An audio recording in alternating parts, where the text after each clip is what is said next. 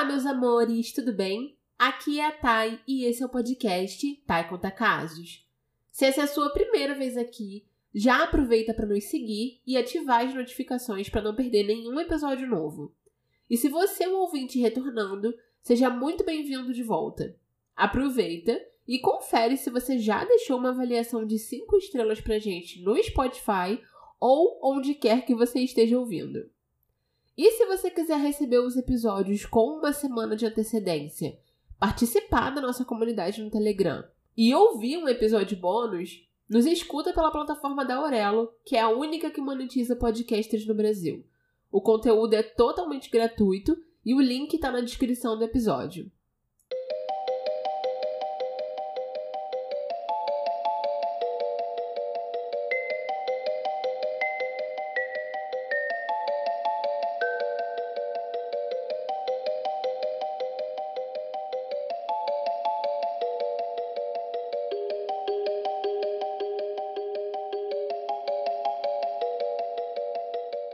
Os irmãos Menendez eram dois irmãos jovens e ricos de Beverly Hills que viviam uma vida muito boa, abastada.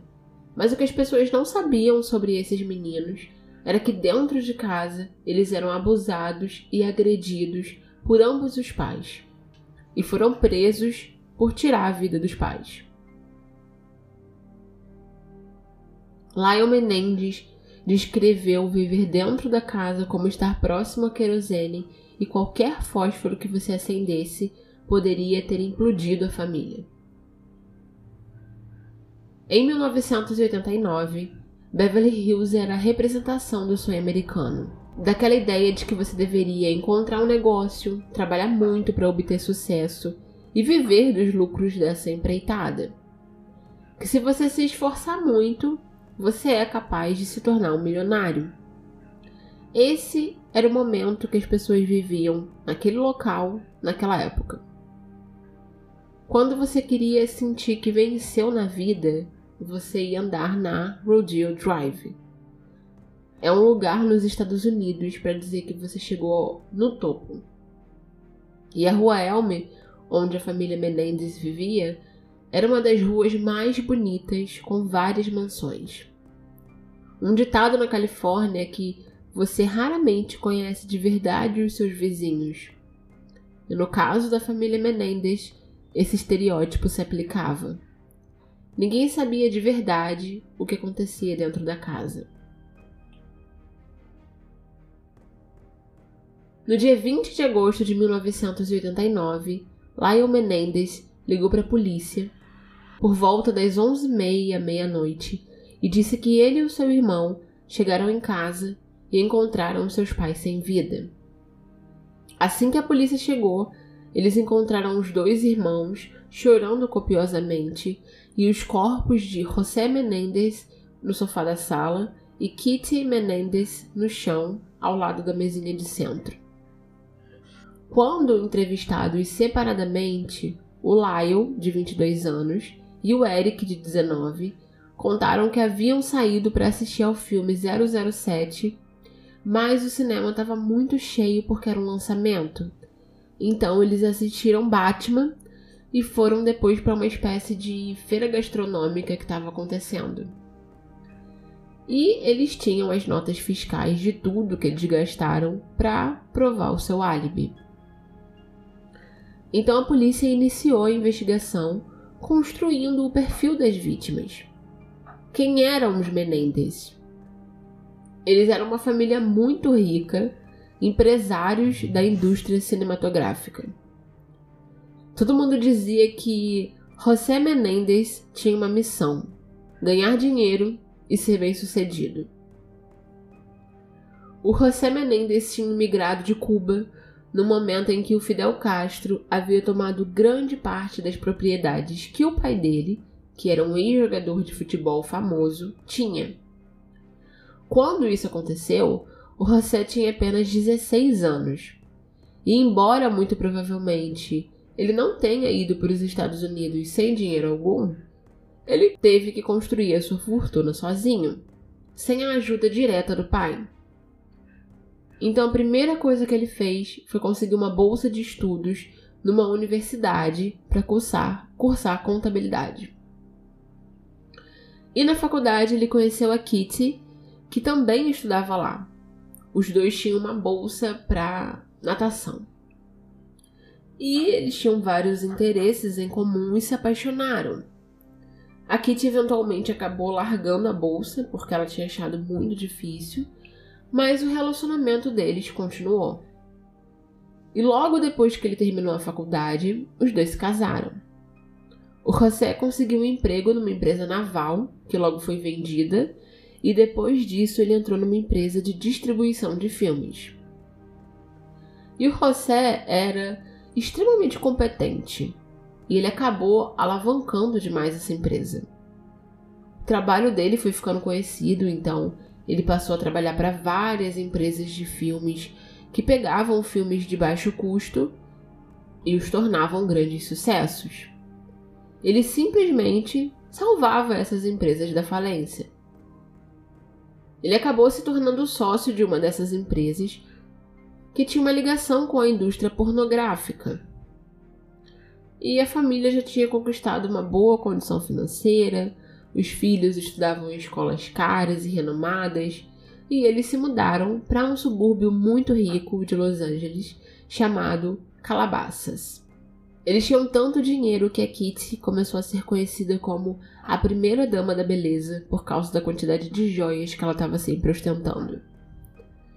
No entanto, embora muito bonita e na posse dos objetos mais caros que o dinheiro deles podia comprar, a Kitty vivia uma vida bem infeliz.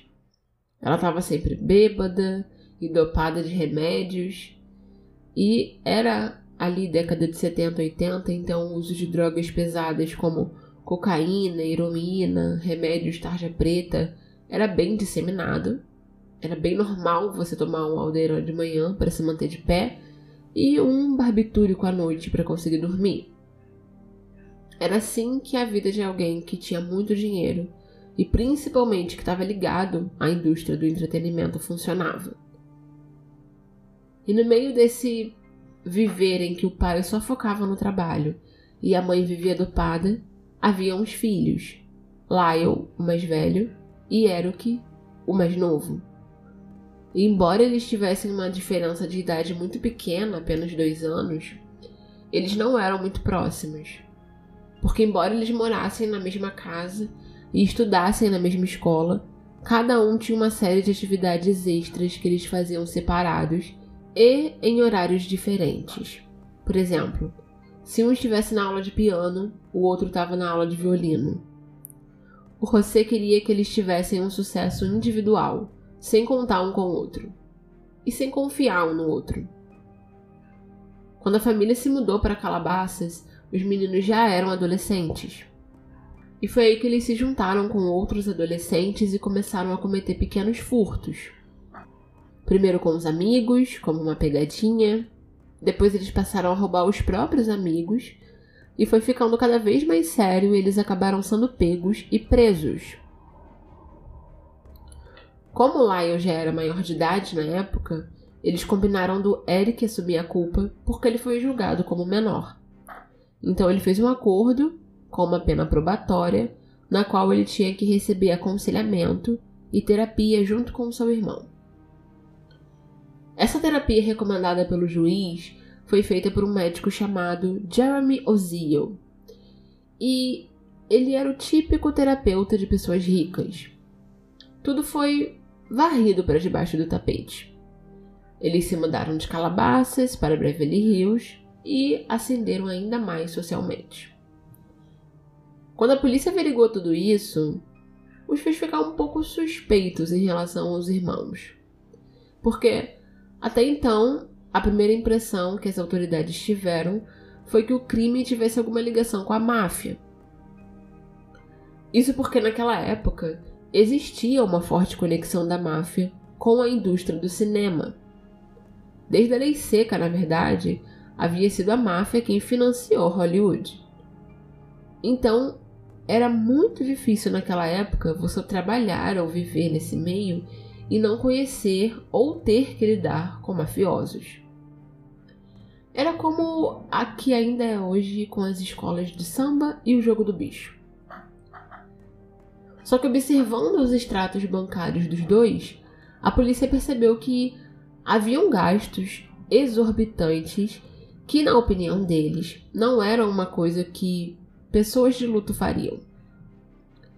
Quase que imediatamente após o enterro, eles compraram um Rolex, um apartamento em Marina Del Rey, um Porsche, um Jeep. Acredita-se que eles gastaram em torno de um milhão de dólares. O Eric foi fazer uma viagem extravagante para Cancún, no México, com vários amigos. E não só a polícia, mas a população começou a achar que esses garotos, todos esses gastos eram uma prova cabal de como os dois eram pessoas horríveis, porque eles não haviam ficado traumatizados pela morte dos pais.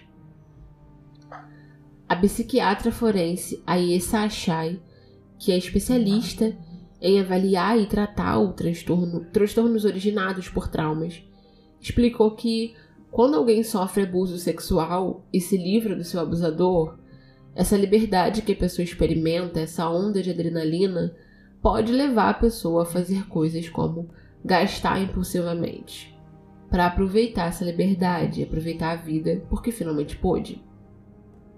Na segunda semana de março de 1990, uma mulher chamada Judalon Smith foi até a polícia dizendo que tinha informações sobre o caso. Essa mulher era namorada do Dr. Oziel, que atendeu os irmãos depois dos roubos. E ela apresentou uma gravação onde o Lyle confessava ter assassinado os pais. O Eric estava se sentindo muito culpado e aí ele resolveu procurar o terapeuta na esperança de que isso fizesse ele se sentir melhor. Ele acabou contando tudo o que eles tinham feito. Então, o Dr. Oziel quis tirar a prova. Se de fato ele estava falando a verdade e foi questionar o Lyle. E diferente do irmão mais novo, o Lyle tinha uma postura mais agressiva ele disse que ele não queria ninguém controlando a vida dele e que eles tinham sim dado um jeito nisso. Então, segundo o Dr. Oziel, ele ficou temendo pela própria vida e por isso gravou uma confissão. Só que discutiu que o paciente falou com ele na sessão era antiético, então ele colocou a sua namorada na extensão telefônica para ouvir a conversa e ela gravou.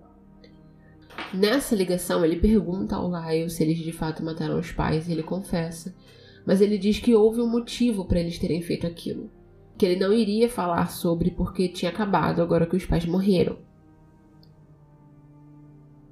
Bom, a namorada do Dr. Ozio não estava protegida pelo sigilo médico-paciente, então ela entregou a fita da gravação para a polícia.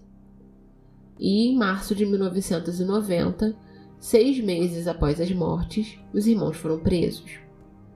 E assim, no começo dos anos 90, particularmente em Los Angeles, era como se todo dia fosse o Armagedon.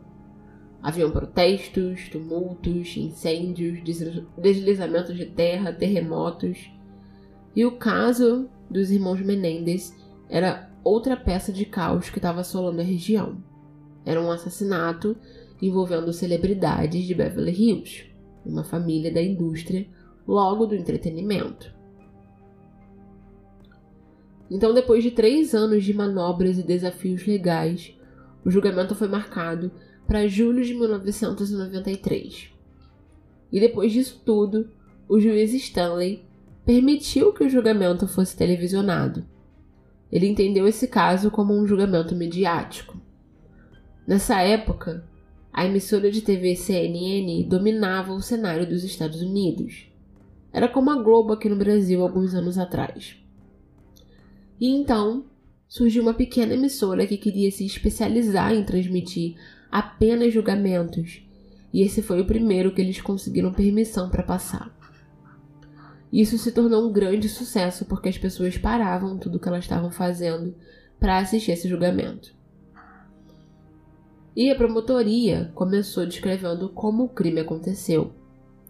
No dia 20 de agosto de 1989, Lyle e Eric Menendez entraram na casa armados enquanto os pais estavam assistindo TV. O Eric entrou na sala primeiro e começou a atirar. Os indícios mostravam que o José tomou quatro tiros, um deles na cabeça, e morreu na hora. Só que a Kiri, embora atingida, não morreu na hora. Ela conseguiu ficar de quatro e foi se arrastando pelo chão da casa. Os irmãos sabiam disso, então foram até o porta-malas do carro, recarregaram a arma e o Lyle atirou mais uma vez na bochecha dela. Para a promotoria, a motivação do crime era apenas dinheiro.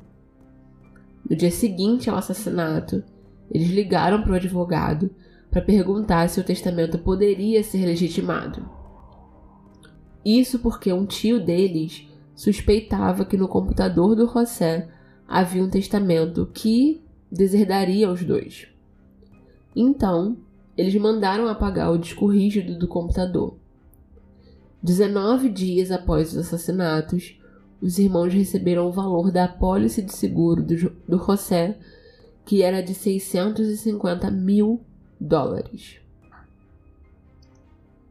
Enquanto eles estavam presos, aguardando o julgamento, aconteceu uma rebelião na cadeia. E o Lyle e o Eric não saíram de suas celas em momento algum. Eles não participaram dessa rebelião. Porém, na varredura que a polícia fez depois, eles recolheram cartas e coisas íntimas dos irmãos. E haviam vários bilhetes onde o Lyle pedia ao Eric para não comentar sobre os abusos que eles sofreram no julgamento. Haviam longas e detalhadas descrições dos abusos que eles sofreram a vida inteira, e ele tinha vergonha de que isso fosse divulgado.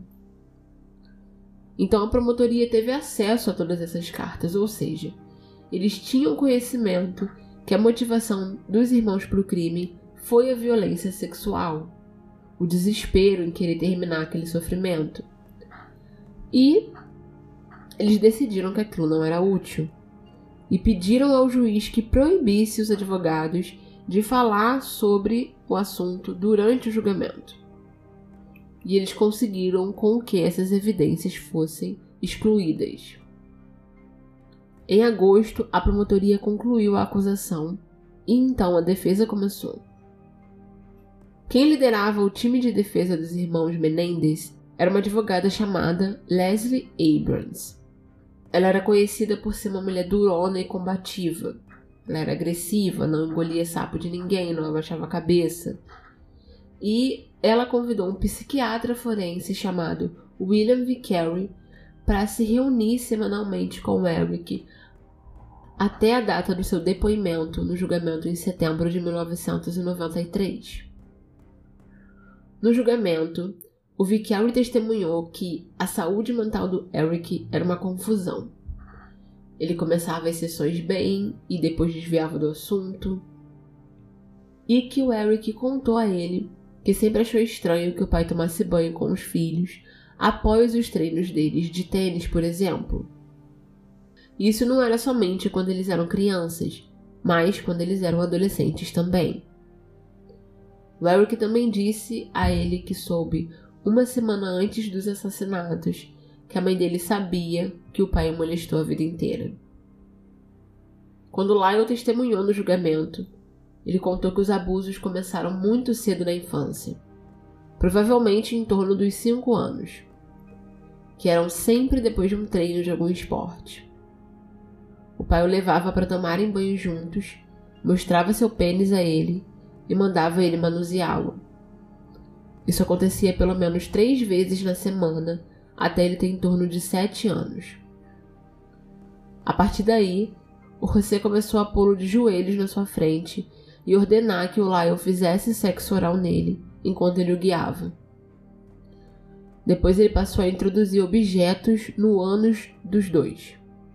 Primeiro uma escova de dente, depois um aparelho de barbear, e então os objetos foram ficando maiores. E não importava que o Lyle dissesse que aquilo machucava ou que ele não queria, o José sempre ensinava para ele que ele deveria manter isso entre eles, ou o o mataria.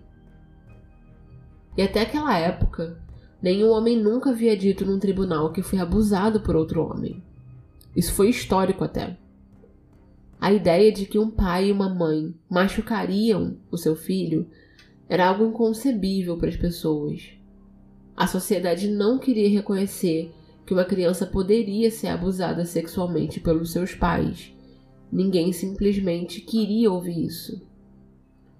A promotoria disse, e eu cito as palavras exatas, abre aspas, meninos não podem ser abusados porque não têm o equipamento necessário, fecha aspas.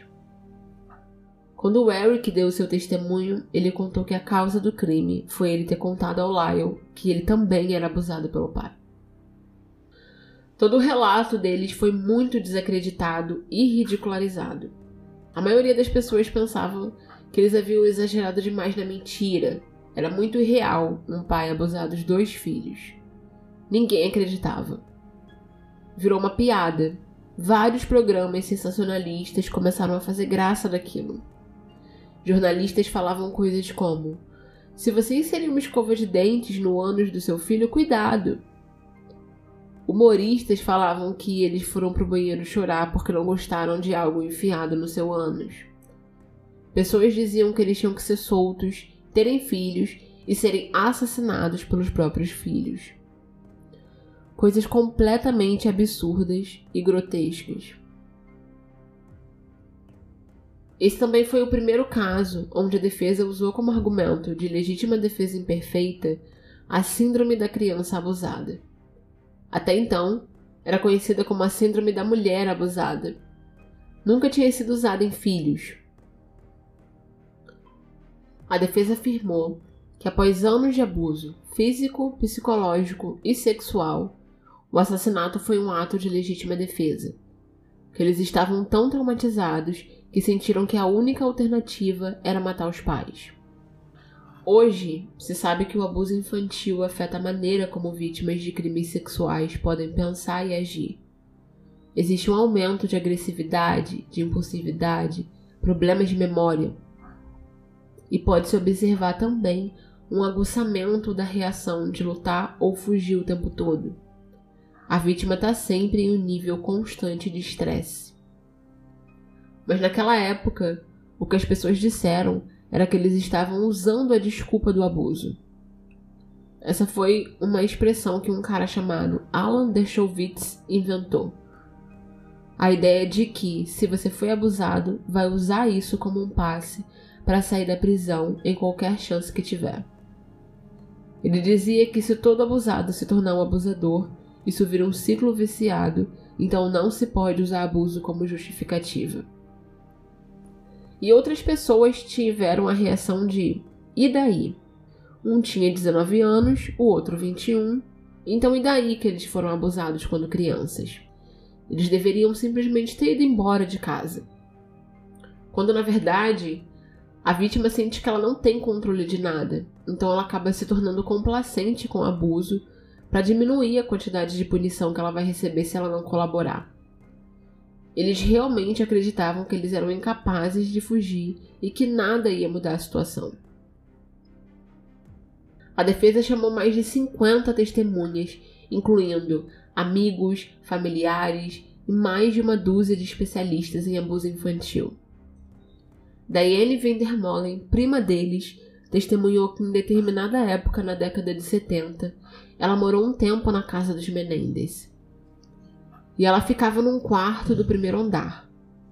Então um dia, o Eric foi até o quarto dela e perguntou se os pais dela tocavam na região íntima dela. Ele ficou tocando o seu próprio pênis e dizendo a ela que ele e o pai se tocavam assim. A Diane tinha apenas 16 anos, então ela ficou muito assustada e confusa sobre o que fazer. E no meio da conversa, a Kiri escutou os dois, então ela arrancou o menino do quarto à força, o machucando. No dia seguinte, a Daele foi embora da casa. Andy Cano, outro primo dos Menendez, disse que quando eles tinham 12 ou 13 anos, eles estavam juntos de férias. E o Eric perguntou a ele se o seu pai massageava as suas partes íntimas, porque o José massageava as dele. Peter Cano, tio dos meninos, viajou do outro lado do mundo para testemunhar no julgamento. Ele contou que na década de 70 passava férias com a sua família na casa dos Menendez e ele viu quando José sussurrou alguma coisa no ouvido do Lyle e o menino acabou se urinando. Então José o levou para o quarto e começou a socá-lo no estômago. O Lyle tinha 5 anos de idade na época. O José foi interrompido pelo Peter, que achou um absurdo aquela agressão, mas ele disse que ele criava os filhos como ele quisesse e o mandou embora. O Peter nunca mais viu os meninos depois disso. A defesa também mostrou uma série de fotos tiradas pelo José que foram encontradas na casa onde os meninos apareciam nus da cintura para baixo. A promotoria argumentou que não tinha como dizer que foi o José quem tirou as fotos. Que claramente era uma brincadeira de crianças, tirando fotos uma da outra. A promotoria também argumentou que o Eric teve a oportunidade de contar ao Dr. Ozil sobre os abusos e nunca fez isso, portanto, eles estavam inventando. Quando na verdade, esse médico era orientado pelo José e pela Kiri a gravar todas as sessões e mostrar tudo a eles. O Eric sempre soube que esse médico não era alguém a quem ele poderia pedir ajuda. Além do fato do José sempre ameaçá-lo se ele dissesse algo. E dada a associação do pai com a máfia, ele sabia que ele tinha poder para matá-lo. Depois de seis meses de julgamento e 26 dias de deliberação, o julgamento foi anulado porque o júri entrou num impasse. Eles não conseguiram decidir se eles eram culpados ou inocentes. Isso ficou muito mal visto para a reputação da promotoria, o fato de, mesmo com toda a opinião pública contra eles e com todo mundo acreditando na narrativa dos dois meninos ricos que mataram por dinheiro, ainda sem o júri empatar. Então eles anunciaram que iriam acusá-los novamente, imediatamente por homicídio. Enquanto eles se preparavam para o segundo julgamento, aconteceu o famoso julgamento do O.J. Simpson, que por fim foi considerado inocente. E como para as pessoas a promotoria de Los Angeles perdeu de uma maneira muito vergonhosa, eles estavam sob uma grande pressão para conseguir uma condenação no julgamento dos Menendez.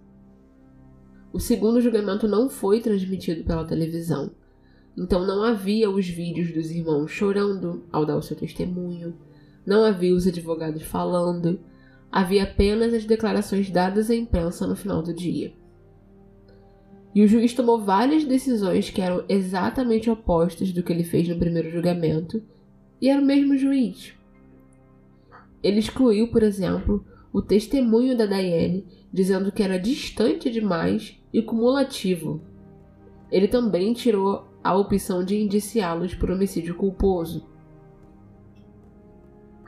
Na legítima defesa imperfeita, a lei da Califórnia reconhece que você não é tão culpado quanto alguém que comete um crime premeditado. Então, o crime é atenuado para homicídio culposo. A pessoa não fica livre, mas a pena é menor. Essa tese não foi permitida no segundo julgamento. O segundo júri não pôde ouvir a base do caso da defesa. Eles não tiveram nem sequer permissão para falar sobre o abuso sexual, que era o cerne da defesa. Basicamente, o júri ouviu uma versão que permitia que o promotor se levantasse e olhasse os jurados nos olhos com uma expressão séria e dissesse: Não há a menor evidência que o José abusou dos filhos. Eu fico chocado, honestamente, que isso sequer tenha acontecido na tamanha injustiça.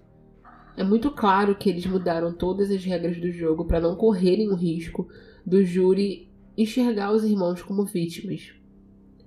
E funcionou porque, em 20 de março de 1996, eles foram considerados culpados de homicídio doloso qualificado e sentenciados à prisão perpétua. Os irmãos Menendez estão presos desde 1996 mas a história deles continua inspirando reportagens, documentários, filmes. Só que as produções da década de 90 e do início dos anos 2000 eram sempre projetos sensacionalistas, baratos de se fazer, onde se mostrava dois garotos ricos e agressivos que se voltaram contra os pais, pais que eram duros, mas pessoas de bem. O abuso não era falado. Até que, em 2017, a série Law and Order fez um especial retratando o caso. E essa foi a primeira vez que a história foi demonstrada na TV da perspectiva da defesa, ressaltando o abuso sofrido por eles. No final de 2020, o Google Search mostrou um crescimento enorme de buscas sobre o caso dos irmãos Menendez. Um vídeo viralizou no TikTok nessa época de imagens dos irmãos no julgamento ao som de Criminal da Britney Spears. Esse vídeo gerou várias respostas chateadas de pessoas dizendo: se você os apoia, acredita que eles são vítimas nessa história, não os sexualize. E a partir daí começou a surgir um exército de pessoas contando esse caso de maneira a explicar que eles não eram os vilões, mas as vítimas. Se você clicar hoje na hashtag Irmãos Menendez no TikTok, tem mais de 700 milhões de visualizações. A geração Z, que não era nascida quando o julgamento aconteceu, descobriu o caso e se interessou muito e tomou partido nessa briga e todos eles começaram uma luta para que o caso seja reaberto e aconteça um novo julgamento, e eles recebam justiça. Existe uma maneira pela qual os irmãos poderiam conseguir liberdade: é conseguir um novo julgamento e o júri chegar a um veredito diferente. Porém, conseguir um novo julgamento depois de todo esse tempo é muito difícil, porque eles já esgotaram as apelações tradicionais. Então, a menos que surjam novas evidências ou novas testemunhas, eles provavelmente não vão conseguir. E uma prova específica surgiu em 2010, mais de 20 anos após os assassinatos e 15 anos depois da condenação. A essa altura, Andy Cannon, o primo dos irmãos que testemunhou nos dois julgamentos, já havia falecido. Mas a sua mãe Marta achou uma carta que o Eric tinha enviado a ele meses antes do assassinato. Nessa carta, ele primeiro dizia que estava preocupado com a sua mãe, porque ela estava tão dopada que era como se ela nunca tivesse lá. E que ainda aconteciam os abusos. Que ele estava enlouquecendo porque o José estava enorme agora, havia engordado e apenas a visão do corpo dele já revirava o estômago dele. Que ele passava as noites em claro, apavorado de que seria uma das noites em que José entraria no quarto dele. Essa evidência poderia ser o suficiente para reabrir o caso. Nas mãos de um advogado talentoso, talvez não houvesse condenação por homicídio doloso. Mais provável seria de um homicídio culposo, usando a teoria da legítima defesa imperfeita, o que daria uma pena de 9, talvez 11 anos algo que eles já cumpriram. Numa entrevista para o documentário Irmãos Menendez, Assassinos ou Sobreviventes da Discovery Plus, o Lyle disse o seguinte quando perguntado sobre o seu legado. Aspas, Eu quero que as pessoas saibam que isso é o que acontece quando há violência doméstica e abuso sexual na casa. É isso que acontece quando você não toma uma atitude. O resultado pode ser um homicídio ou suicídio, vidas são destruídas. Eu prefiro que essa história seja encarada como uma espécie de exemplo trágico, porque é uma tragédia. Fecha aspas. O Tai Conta Casos foi criado e desenvolvido por mim, Tai Fonseca, com o objetivo de dar voz às vítimas e educar as pessoas para que crimes assim não se repitam e a vida de ninguém tenha sido em vão. Se você gostou do episódio, não esquece de deixar uma avaliação de 5 estrelas na plataforma que você está nos ouvindo e nos seguir para ser notificado quando saírem novos episódios. Se você quiser receber episódios com uma semana de antecedência, participar da nossa comunidade no Telegram e ouvir um episódio bônus, nos escuta pela plataforma da Aurelo, que é a única que monetiza podcasters no Brasil. O conteúdo é totalmente gratuito e o link está na descrição do episódio. Para não perder nenhuma novidade quando saem os episódios novos, segue a gente lá no Instagram, arroba taicontacasos, e no TikTok também. Lá eu trago outros casos, notícias, sugestões de documentários e séries relacionados a casos reais. E qualquer sugestão de casos você pode me mandar por lá. Um beijo e até o próximo episódio. Se cuidem!